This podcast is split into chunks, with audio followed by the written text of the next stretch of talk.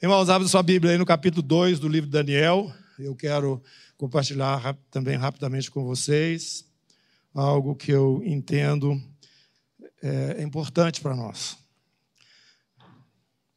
Capítulo 2, você sabe o que está lá, né?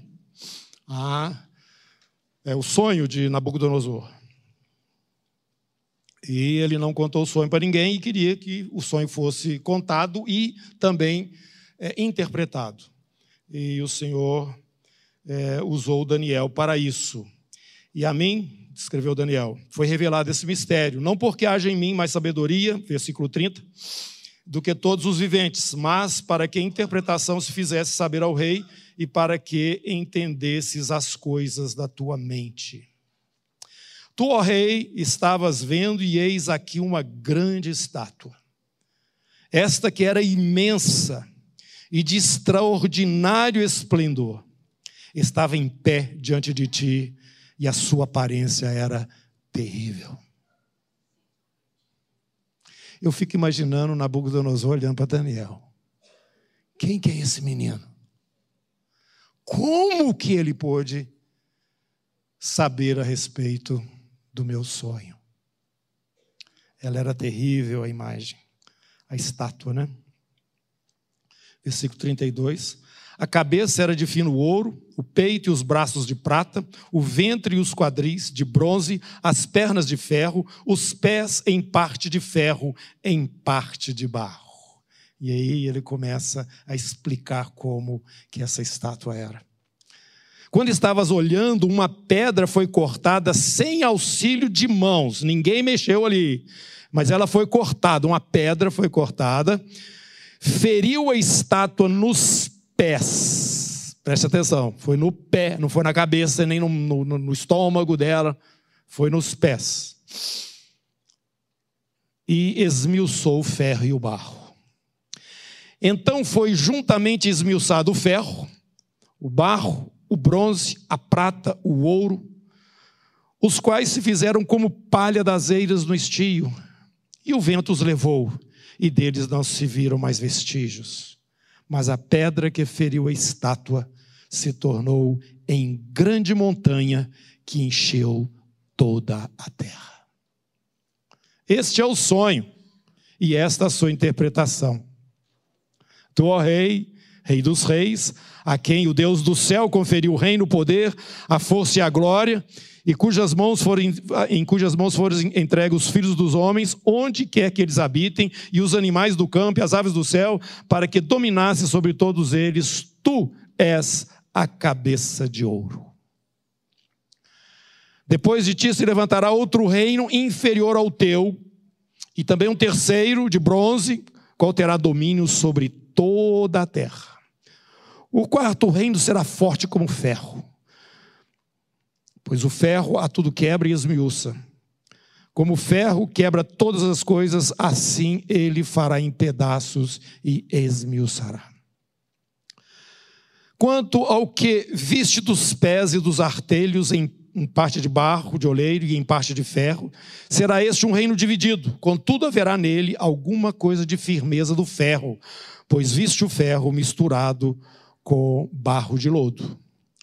Com os artelhos dos pés eram em parte de ferro e em parte de barro, assim por uma parte o reino será forte e por outra será frágil. Quanto ao que viste do ferro misturado com barro de lodo, misturar-se-ão mediante casamento, mas não se ligarão um ao outro, assim como o ferro não se mistura com barro. Mas nos dias destes reis, só uma observação que não está aqui nesse capítulo, mas ele é confirmado no capítulo 7.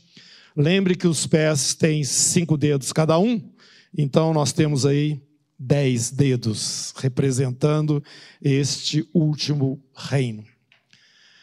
Mas nos dias destes dez reis, o Deus do céu suscitará um reino que não será jamais destruído este reino não passará a outro povo, esmiuçará e consumirá todos estes reinos, mas ele mesmo subsistirá para sempre.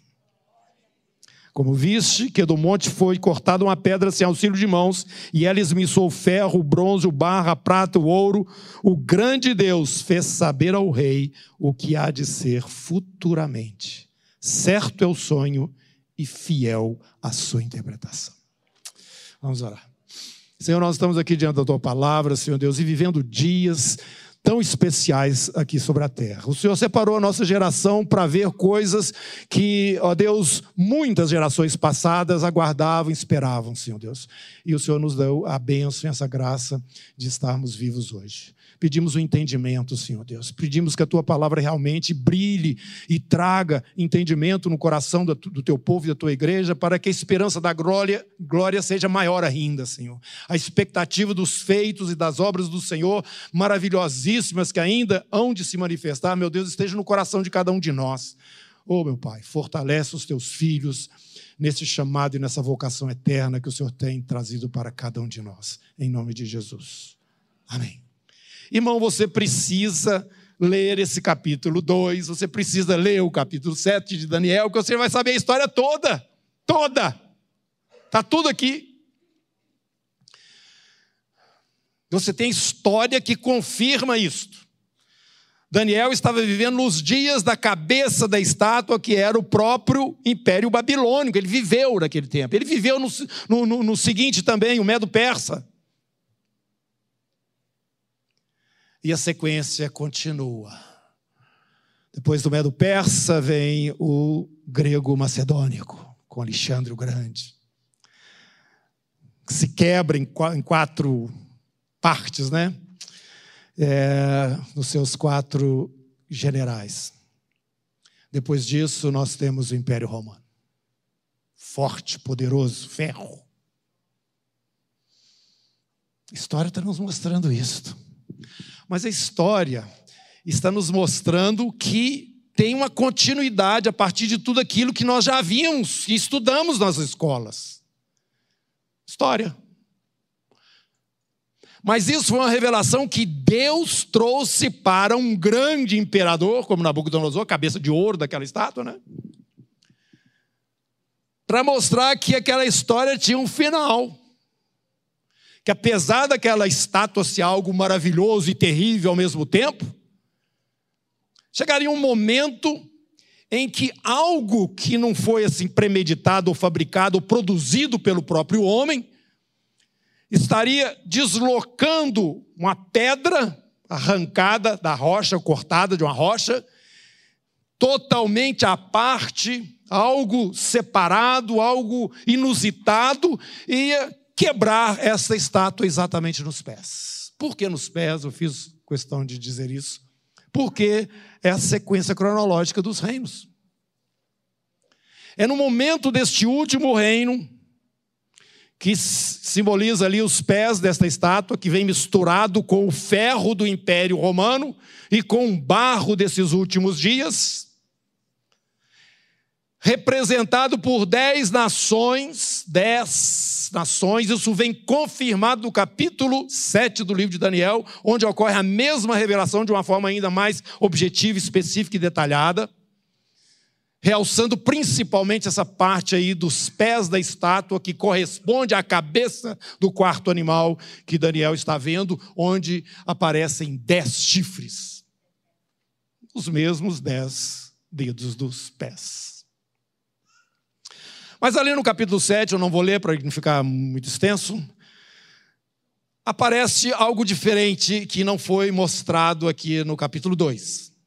Que esse último reino que vai surgir sobre a terra, representado em dez nações, entre estes dez líderes, vai ocorrer um fato interessante. Três desses líderes cairão e no lugar deles surgirá um outro. E esse líder, ele é diferenciado.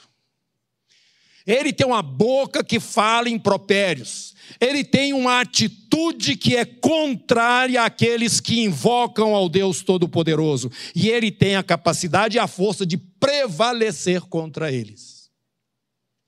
Mas acontece que, da mesma forma que no capítulo 2, no capítulo 7, também algo acontece, inusitado, diferente. De uma hora para outra, um tribunal é estabelecido e todo o poder que este chifrinho ou este é, líder mundial tem será tomado e ele será lançado nas chamas do inferno. Ele será julgado. E o povo que antes perseguido, debaixo do poder dele, passa a ter o domínio num novo momento que surge, que é exatamente aquela pedra que quebra aquela estátua nos pés e ela se expande e toma conta de toda a terra. Os que temem a Deus passam a ser então aqueles que vão governar durante este período novo que surge e que, segundo as Escrituras, ele não terá fim. Ele não será substituído por um outro governo. Até aqui vocês me acompanharam? Você tem toda a história aí. Às vezes nós ficamos preocupados com o arrebatamento, e chegou, chegou, como é que é, como é que não é, e que agora o anticristo tem que vir, porque o anticristo vendo, aí vem a perseguição, e aí a igreja passa na tribulação, outros acham que não passa, e a situação fica muito difícil. Mas tem que ser assim, porque está escrito na profecia. E esse sentimento derrotista tem entrado no coração de muitas pessoas que não estão entendendo a glória por vir a ser manifestada a breve e momentânea tribulação, ela tem um peso de glória, glória, glória, glória, glória. E o que o Senhor está fazendo agora, irmãos, com a sua igreja, é preparando-a para estes últimos dias, esses últimos momentos, onde ela não estará sendo escorraçada ou fugindo da terra, mas ela estará completando a sua missão de uma forma gloriosa. Por isso a palavra também fala: antes que venha o grande e terrível dia do Senhor, eu vou derramar o meu espírito sobre toda a carne. Você está preparado para receber? Você está preparado para ser cheio do Espírito Santo?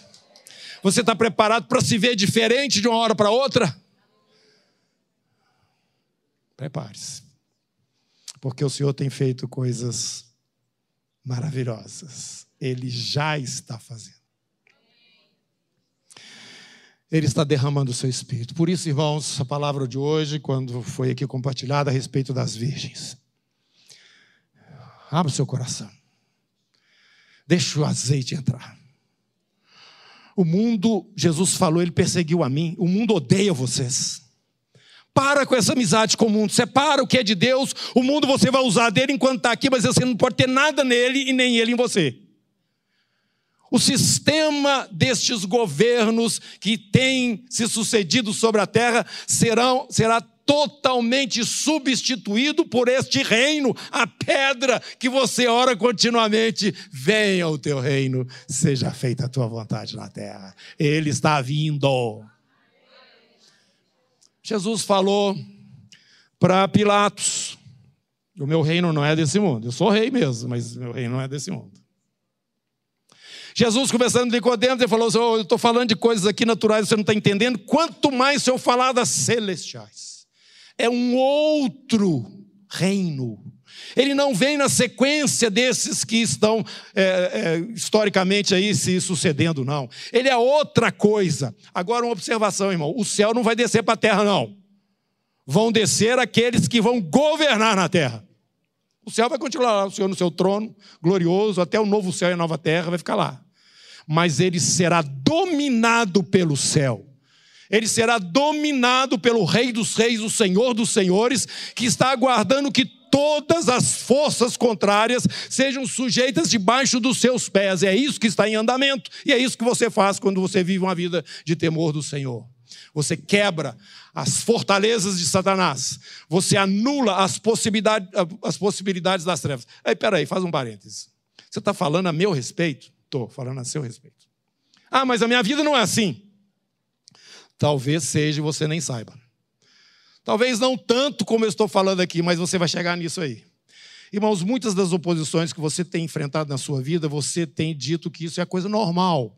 Eu quero dizer para você que não é normal. Depois que você entrou no reino de Deus, não tem mais essa normalidade. Não, você está sendo é, é, é, é sendo detido por uma força que está no mundo, que é o espírito do anticristo, que te odeia.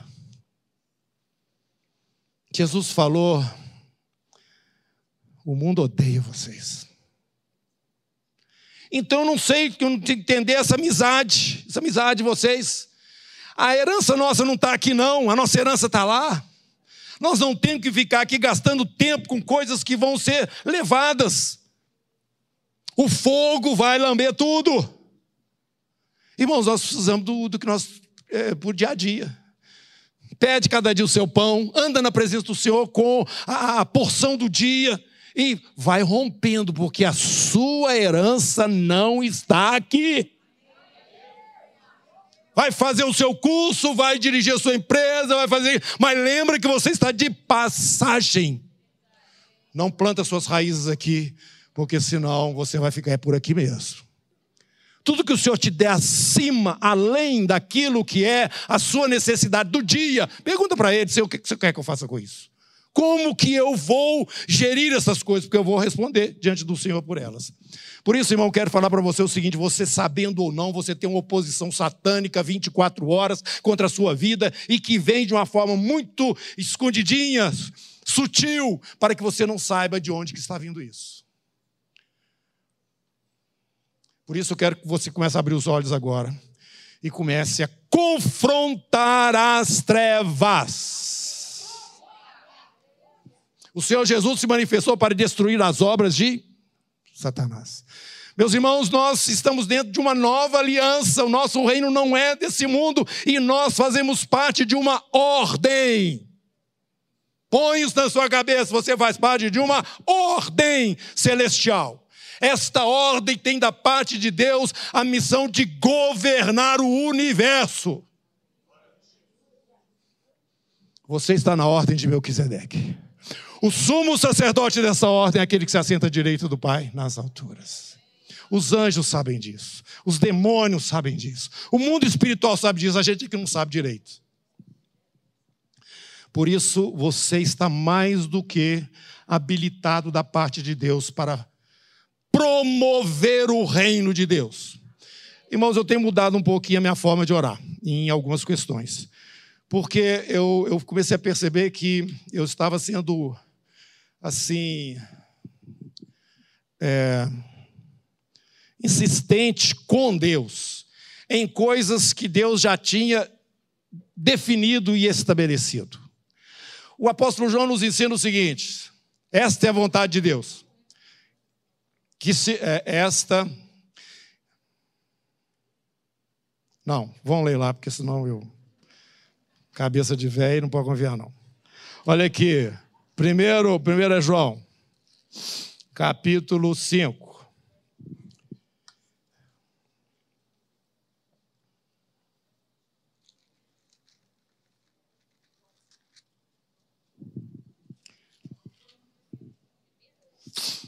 Primeiro é João Versículo 14. Esta é a confiança que temos para com Ele, que se pedimos alguma coisa segundo a Sua vontade, Ele nos ouve. Olha aqui, esta é a confiança que temos para com Ele.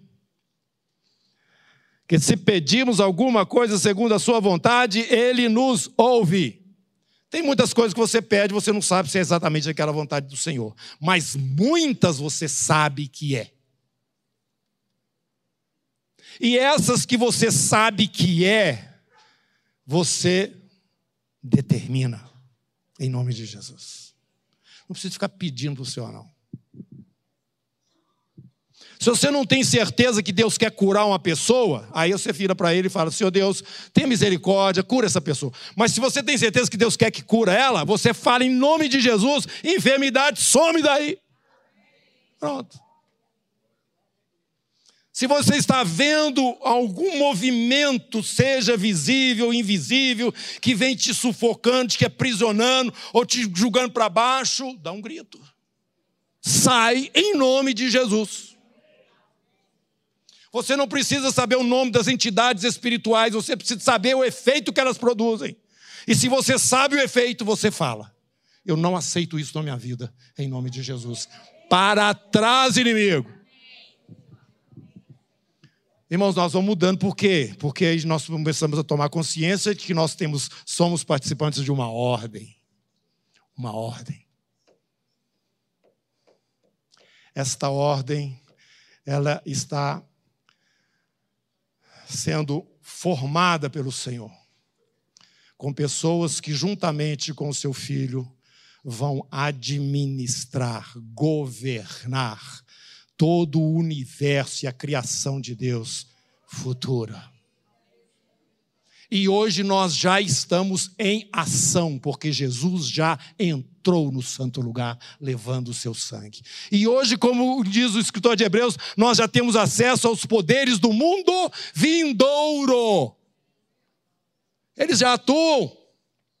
Você já aprendeu aqui que você entra no santo, no lugar santo dos céus, e ali você adora o Senhor a partir daquele comportamento seu aqui em relação aos irmãos, em relação ao culto e adoração ao Senhor, em relação à vida no Espírito. Isto é o que ocorre no santo lugar, nos céus, lá de uma forma, eu diria, real, né, palpável, e que nós, pela fé, já vivenciamos aqui na terra. Que o Senhor seja glorificado. Então eu estou dizendo, fazendo esse parênteses aí cumprido, né? Para mostrar que nós estamos é, é dentro de, uma, de, um, de um momento especial na terra. A história já está toda contada. Vem uma pedra que vai ferir a estátua, e, portanto, o reino do Senhor prosperará sobre a terra, segundo aquilo que ele já nos ordenou e nos ensinou a pedir. Você ora todos os dias, Pai nosso que estás nos céus. Santificado seja o teu nome. Adoração aí. Venha o teu reino e seja feita na terra a tua vontade. Meus irmãos, Deus tem feito coisas maravilhosas nesse país. Maravilhosas. Eu acho que uma boa parte da igreja não tem visto isso, não. Mas se você prestar atenção, você vai ver. Eu olho pelo ponto espiritual, né? não tanto ponto político. Mas eu posso ver que tem uma mudança nesse país. Aquele pessoal de Bíblia debaixo do braço, que era considerado um pessoal inculto, bobo, agora eles estão defini definindo eleições. Os grandes aí ficam pedindo voto para eles, carregando. Isso nunca existiu. Aqui no Brasil, não. Esse povinho michuruco de uma hora para outra tem uma expressão diferenciada. Que está acontecendo nesse país, gente? Que tinha sessão espírita lá dentro do Planalto, tinha sessão espírita lá dentro do Alvorada, e agora tem culto de adoração a Deus. Tem um negócio diferente nesse país.